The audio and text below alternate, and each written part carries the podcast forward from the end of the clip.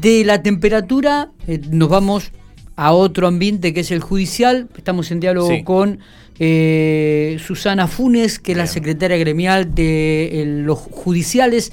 este martes, miércoles y jueves va a haber un paro este, pero nada mejor que Susana para que nos explique, nos dé detalles de por qué este paro y cuál es el reclamo de ellos. Susana, muchas gracias por atendernos. Miguel Lastra la saluda. ¿Cómo le va? Buen día. Hola, buen día, Miguel Ángel. Gracias a ustedes por comunicarse. Por favor. Eh, bueno, cuéntenos un poco, Susana. ¿Martes, miércoles y jueves habría paro judicial o de empleados judiciales? Exactamente. Ya arrancamos, si bien estas medidas ya se iniciaron, ha finalizado el eh, diciembre del año pasado, este, precisamente este, reclamando las recategorizaciones de los trabajadores judiciales.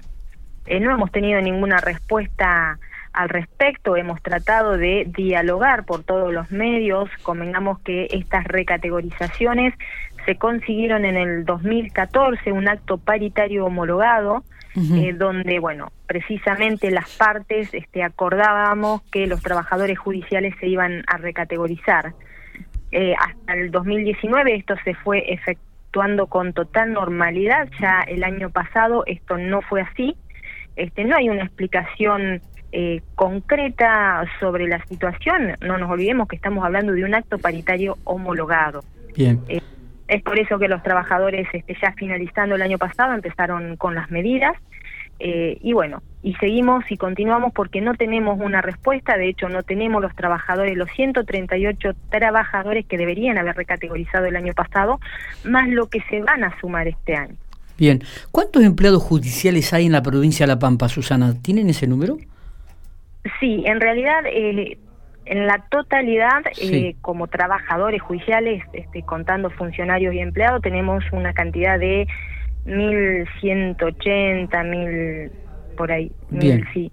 Y, y, y, en, y en este en este en este reclamo este solamente son los eh, algunos empleados en particular algunas categorías en, en, en, particular bueno en realidad este cuando se, se planteó esto cuando el gremio eh, pudo hacer que los trabajadores recategorizaran es de las ramas de maestranza o escribiente, que son las ramas de cuando uno ingresa a la justicia, hasta oficial mayor.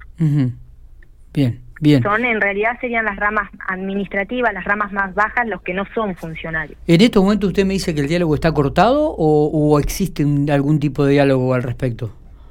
Bueno, nosotros obviamente no, nos reunimos con el Superior Tribunal de Justicia. Lo que ellos plantearon es que eh, esto está siempre pedido en el presupuesto, la recategorización de los trabajadores. El hecho es que el Ejecutivo es el que hoy está decidiendo el destino de los trabajadores judiciales. No han este, contemplado en el presupuesto las recategorizaciones de, lo, de los trabajadores. Obviamente eh, también nosotros entendemos, ¿no? Si bien no ellos lo mandaron el presupuesto, creo que ellos también como patronal deben accionar porque evidentemente eh, cuando nos sentamos a consensuar, a dialogar o a buscar este mejores condiciones laborales para los trabajadores lo hacemos con la patronal, o sea, con los funcionarios del Superior Tribunal de Justicia. Está bien.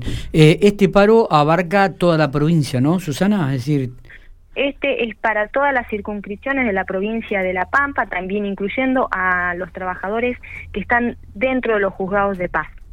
Ellos también son ah. este, trabajadores judiciales. O sea que los juzgados de paz tampoco están, estarían, este, por lo menos, eh, atendiendo a la gente en, estos martes, miércoles y jueves. son, y jueves. Son compañeros también judiciales que se le ha eh, cercenado este derecho de poder recategorizar. Está bien. Eh, ¿Cómo usted que está también dentro de lo que es estos reclamos permanentes, el trabajo con los, con los, con sus pares, con sus trabajadores, cómo vislumbra? Eh, ¿Habrá arreglo o, esto va a ser un, más duro de lo previsto? Bueno, nosotros siempre estamos abiertos al diálogo. Este, de hecho, hemos pedido este, audiencia tanto con el ministro de Hacienda como el ministro Benzuzan. Siempre manifestamos esto, ¿no? Nosotros estamos dispuestos a sentarnos, a dialogar. También entendemos que esto es un derecho que tiene el trabajador, estamos hablando de, eh, esto le está pasando hoy a los trabajadores judiciales, que le cercenen este derecho y que no le reconozcan una paritaria eh, homologada.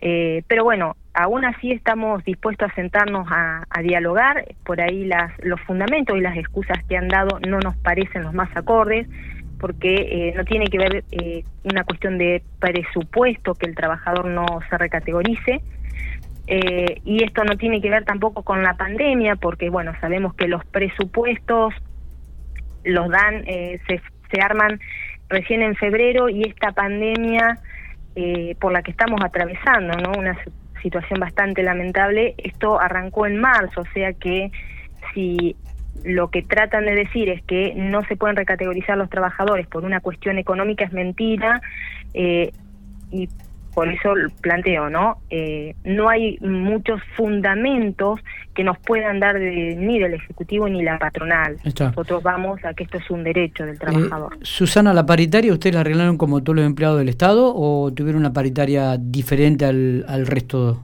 de los estatales? No, no, nosotros las paritarias son conjuntamente con la intersindical, paritarias generales que arreglamos lo que es salario. Correcto. Lo tenemos conjuntamente con la mesa intersindical. Eh, en ese aspecto están, en ese aspecto están conformes, digo.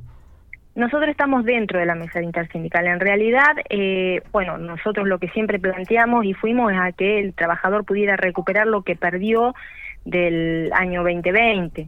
Quedamos prácticamente casi 14, casi 16% por debajo de, de la inflación Obviamente, eh, lo que este año el gobierno propuso como un aumento y las cláusulas gatillo, que nosotros sabemos que es muy representativa para el trabajador, nos pareció bien para este, para este primer semestre para arreglar el salario de este primer semestre. Bien. Pero eh, no olvidamos lo que se perdió. Correcto. Susana, ¿el paro de martes, miércoles y jueves va a ser con paro activo o no van a concurrir a los lugares de trabajo?